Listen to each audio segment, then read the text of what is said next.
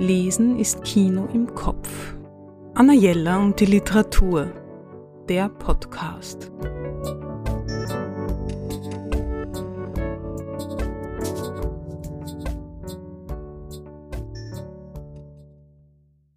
Weihnachten kommt jedes Jahr so plötzlich, daher kann es nicht schaden, sich jetzt schon Gedanken über Buchgeschenke zu machen. Eine Empfehlung ist der Proust-Fragebogen, ein literarisches Gästebuch mit einem Nachwort von Celeste Blum, erschienen im Kamper Verlag. Der berühmte Proust-Fragebogen enthält 37 Fragen, die möglicherweise gar nicht so leicht zu beantworten sind. Von was ist für Sie das größte Unglück? Welche Gabe möchten Sie besitzen? Bis wie möchten Sie sterben? Und was ist Ihr Motto? Die Antworten geben schon ziemlich viel von der eigenen Persönlichkeit preis, wenn man beim Ausfüllen halbwegs ehrlich ist.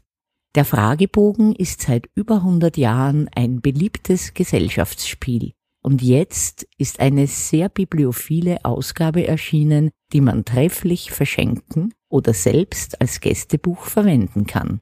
Es enthält 150 Seiten zum Ausfüllen und 25 Antworten verschiedener bekannter Persönlichkeiten, zum Beispiel von Karl Marx und Friedrich Engels, Wilhelm Busch, Thomas Mann, Georges Simenon, Astrid Lindgren und David Bowie, um nur einige zu nennen.